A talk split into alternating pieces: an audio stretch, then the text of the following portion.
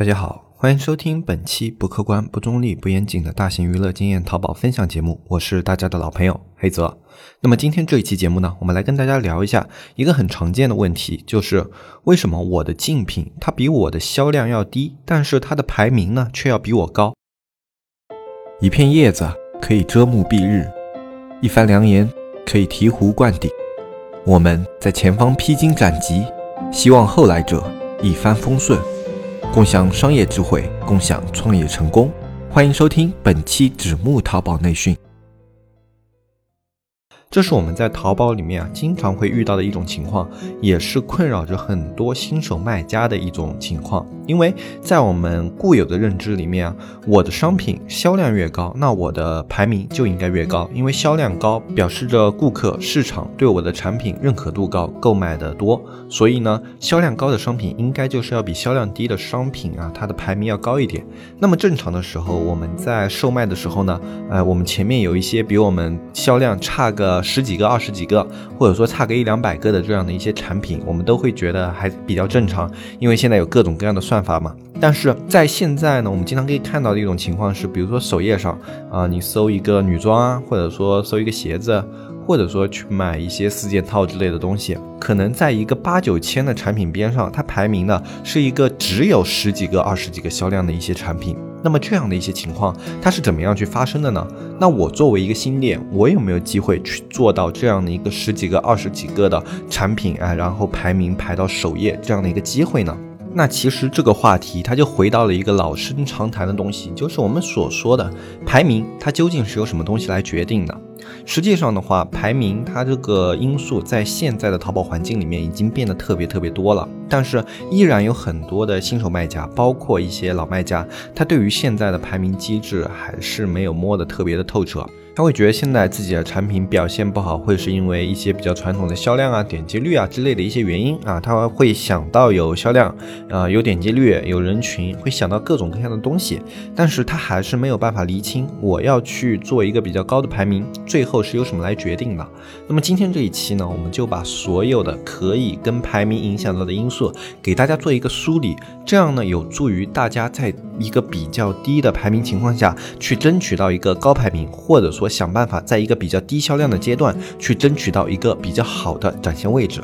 那么决定排名的因素啊，我们仅从综合搜索角度来说，最重要的一点实际上就是关键词。这一点是从淘宝创立至今都没有变过的一个点。现在的关键词算法比起以前当然有进步，就是它会有一些联想，有一些呃轻微的弱关联这样的一些功能。就比如说你关键词。不用完完全全的覆盖到啊，就比如说我们现在去讲四件套吧，呃，有一个四件套常用的关键词，比如说是春季四件套、春夏四件套。那么按照以前的搜索算法来说呢，你一定要搜春四件套、夏四件套或者春夏四件套，你才能搜到这个词的宝贝。那么现在的话，它的搜索进行了一些优化，你比如说你上了春季四件套、夏季四件套，哎，或者说一些跟春季比较接近的一些四件套关键词涵盖在你的标题里面了，你就有机会展现。现在春夏四件套这样的一个词里面，啊，当然这是不是绝对的，就是它会有一些弱关联选项，但是呃，这个弱关联选项呢，也仅仅是比以前啊稍微好了一点。那么对于这种关键词环境来说，你的关键词和这个搜索词切合度越精准，那么你的这个产品在这个词下的搜索排名就会越高。当然，这一点大家也都是知道的。那么，淘宝它这个关键词权重匹配这么高，它的背后逻辑实际上就是分区域竞争。就你可以去避免掉一些高竞争的关键词，或者说你在你的某个关键词里面，你可以做的比别人更好。你在某个关键词里面啊，它的一个排名表现可以比别人更高，它就让。这种产品它有更多的机会展现在不同的人面前啊！你在每一个区域，你在这个区域你可能只能排到五十，但是你在另外一个关键词区域你可以排到前十啊！你就在某一个关键词区域获得到了更多的机会，这样也有利于淘宝它去呈现更多的商品。那这个背后的逻辑，实际上它就是去分区展现更好的商品给对应的商家啊！这个商家他搜这个词，有可能最想要的是哪种商品，我就给他展现哪种商品，这是淘宝背后的逻辑。那么关键。词也就是标题的制定，对于做搜索购买的卖家来说，依然是一个非常重要的课题。那么接下来第二个点的话，就是我们现在经常可以听到的人群影响搜索。那么人群一些相关的方法理论啊，大家肯定都已经听烂掉了，就是已经熟的不能再熟了。那么这里呢，我们去跟大家说人群，我们也去不讲那些啊非常基础的东西了，我们就跟大家来聊一下为什么淘宝会使用人群。使用人群的方法很简单，千人千面，目的。跟关键词实际上是一种进一步的优化，就是说我关键词把不同区域的商品啊，它去展现的排名进行了一个不一样的调整。那么我通过人群标签这样的东西呢，我可以进一步的在这些大量的商品里面筛选我觉得最优秀的商品，呈现给买家，每一个买家都可以看到最适合他们购买的一些东西。那这是淘宝后面的一种算法，就是。对于不同的人群精准度，再一步的把这种商品的呈现给打乱，让每一个商品在每一个不同的环境都有机会去获取得不同的流量啊，那这是人群的一个逻辑作用。所以说我们现在的话，综合这两点的话，就可能发生一种情况，就是在某一个关键词下，你虽然做出了比较高的销量，但是别人他购买的人群是这个关键词下的主力人群，那么就会发生他的排名要比你高的情况。比如说你们都是做。做大码女装的，那么你的大码女装可能啊，在一开始去找了一些刷手，那么这些刷手他可能是一些学生，嗯，大学生。刷手还是比较常见的嘛，那可能你集中的刷手集中成了学生，那么别人呢，他在做的时候，他可能进了一个宝妈群，然后这个宝妈群他可能是一个真实的，就是比较贴近于大码女装这样的一个适用群体的一个群，那么。他这里边刷单的权重在大码女装这个人群里面就会比你更加精准，所以他的排名哪怕刷五十单，可能比你五百单的效果都要好。好，那这是人群决定的。这时候有的卖家朋友又问了，就是我的这个店铺啊，我用的刷手跟我朋友的店铺用的刷手，我们是同一个平台找的是同一批人，那为什么他的销量还是五十个就可以在我前面呢？啊，我们生活中也会有这样的一些情况嘛？啊，两个朋友卖同样的货，用同样的刷单平台，那么确实你的刷手啊什么的资源都是一样的，那么人群似乎就不是这里面的一个决定性因素了。那么这个时候，我们不得不提到另外一个老生常谈的东西，就是淘宝的抽屉原理。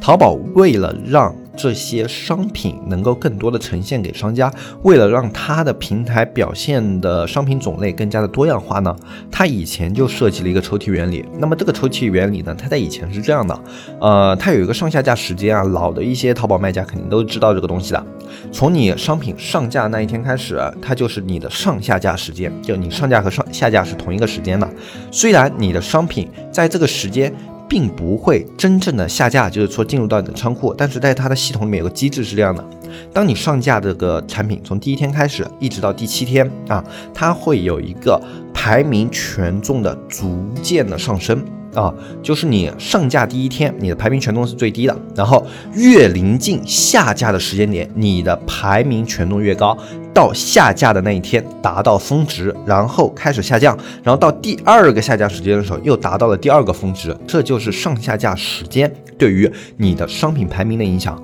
那么这个机制以前就是为了去配合淘宝的它一个抽屉原理。它抽屉原理是什么呢？我把不同时间段上架的商品变成一个抽屉，这个抽屉呢，我在哎就是十一点的时候，我给大家展示了就是这个十一点要下架的产品，他们都在这里，然后大家可以去看啊，现在这个十一点要下架的商品是这样的，然后到了十二点呢，慢慢的又更新一批上来，然后到了十三点呢，又慢慢的更新一批上来。通过这样的一个机制呢，淘宝它可以让它的商品呈现更多。啊，就是我本来如果只是单以销量这一个维度的话，别人可能看到的商品永远是那几个。但是加入了上下架的一个机制以后，有一些同样有潜力的商品就可以通过上下架这样的一个机制展现到一些商家面前。我也给了他们机会，如果它是个好商品的话，他一定会把握住。那这是以前的一个上下架的逻辑。那么现在的话，淘宝它把抽屉做得更加精细化了。它现在在一个大抽屉里面还会去分小抽屉，上下架的时间已经不是唯一的决定因素了。比如说，我们现在都是一个第一层级的店铺，你们就是一个抽屉。比如说，你们卖的都是五十块钱以下价位的一个产品，你们又会成为一个抽屉。他现在用诸多的一些类似于标签的一样的东西，把这个抽屉逐渐去细化、细化、细化。然后他在首页上有的排名，就是针对于某一个抽屉来说，我去从这个抽屉里面抽出表现最好的商品，放在这个位置。然后这样的一个位置呢，它就去可以跟千人千面做一个呼应，就是每一个人啊，他在这个抽屉位置，他看到的商品又是不一样的。比如说一个女性的买家，她在第三位看到的产品可能是 A 商家的，然后 A 商家的销量是二十个，然后是一个男性的话，他可能看到是 B 商家的，B 商家的销量也是二十个，就是人群再结合抽屉，他们互相之间产生了联动作用，所以不同的人看到的东西也是不一样的。那么在这样的一个情况之下呢，其实这样的一个细化抽屉呢，给我。我们的机会是变多了，就是给小中小商家，他是有了更多的机会，因为你去匹配到一个不同的人群，然后你在你的竞争环境这样的一个区间内达到一个最优秀，就你在一个小区间内达到最优秀，你就有可能获取到一个首页的流量。虽然这个首页流量比起你以前去看呢，就是以前那种老的淘宝环境里面啊，它的流量要小很多。以前淘宝你要是占到首页流量的话，它拿到是非常非常大的，特别是在千人千面之前。那么现在的话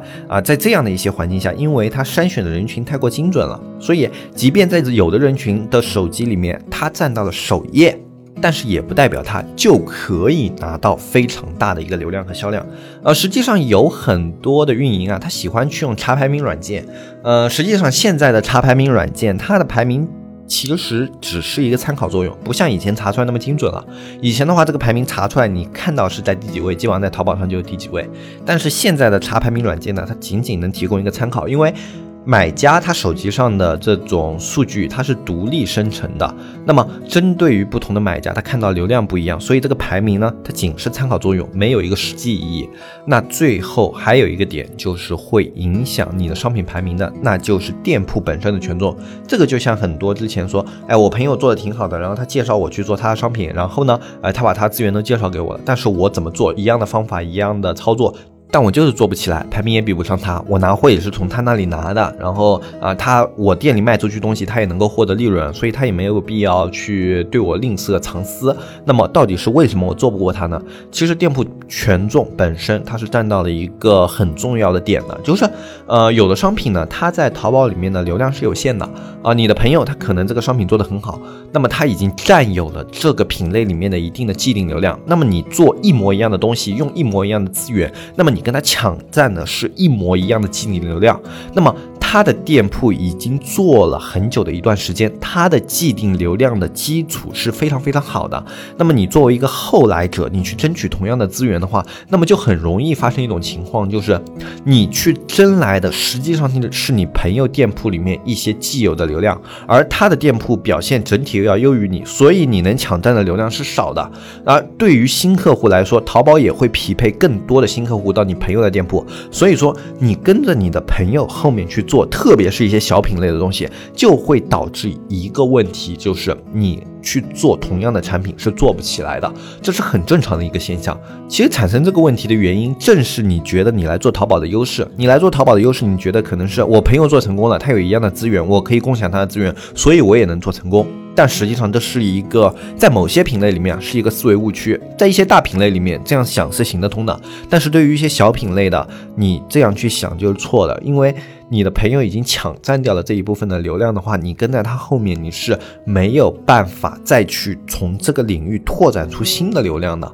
呃，这个东西你自己去做过以后，就会比较容易有体会。就像有的女装类的去做同款、去做跟款的，也很难做起来。呃，原因也是这样的：一个款它既然已经做的比较好了，那么淘宝对它的既有的评价一般都是比较高的。那么优先新流量都是到那个表现比较好的商品里面，其次才会分配给里面啊一些表现稍微差一点的，再差一点的，然后最后可能才轮到你。嗯，所以我们今天做一个总结的话，就是排名现在它是一个有拥有很多机会的一个机制，就是你不。论去做什么样的商品，你只要去运营操作得当的话，你总会有一批适合你的客户，可以在极好的位置看到你的商品。对于每个人来说，看到的东西都不一样。你看到了有的竞品比你销量低，比你排名高，那是在你的手机上，在别人的手机上，可能就是你的排名要远高于他。啊，实际上就不要因为这种事情去显得太过焦虑。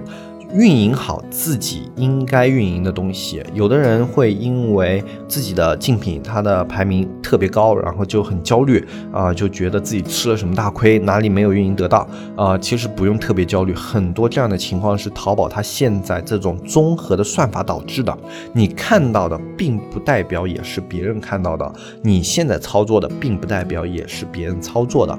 你所应该做的就是基于自己的运营数据，不断的去做优化，不断的去做调整。只要你的运营整体数据是在上升的，你的访客在不断的获得，你的点击率能够保持一个比较好的稳定的状态，你的转化率可以维持到行业平均甚至平均以上的这样的一个水平，那么你就只要稳步的运营你的店铺，一步一步的往上走就行了，不需要去因为这种排名啊这些因素去表现的特别特别的焦虑。焦虑对于淘宝来说，它是一个有必要的心情，因为你焦虑，你才会去想各种。各样的一些运营手法，但是过于焦虑反而会让你做出一些错误的决断。所以，我们做淘宝的时候，适当焦虑，但不要过于焦虑。那么今天这一期节目呢，跟大家分享就到这里。如果你想要学习更多的淘宝运营经验和淘宝运营知识的话，可以加入我们的社区。我们社区的加入方式是添加微信“纸木电商”的拼音，去加入我们客服小安的微信，小安会给你介绍如何加入社区，以及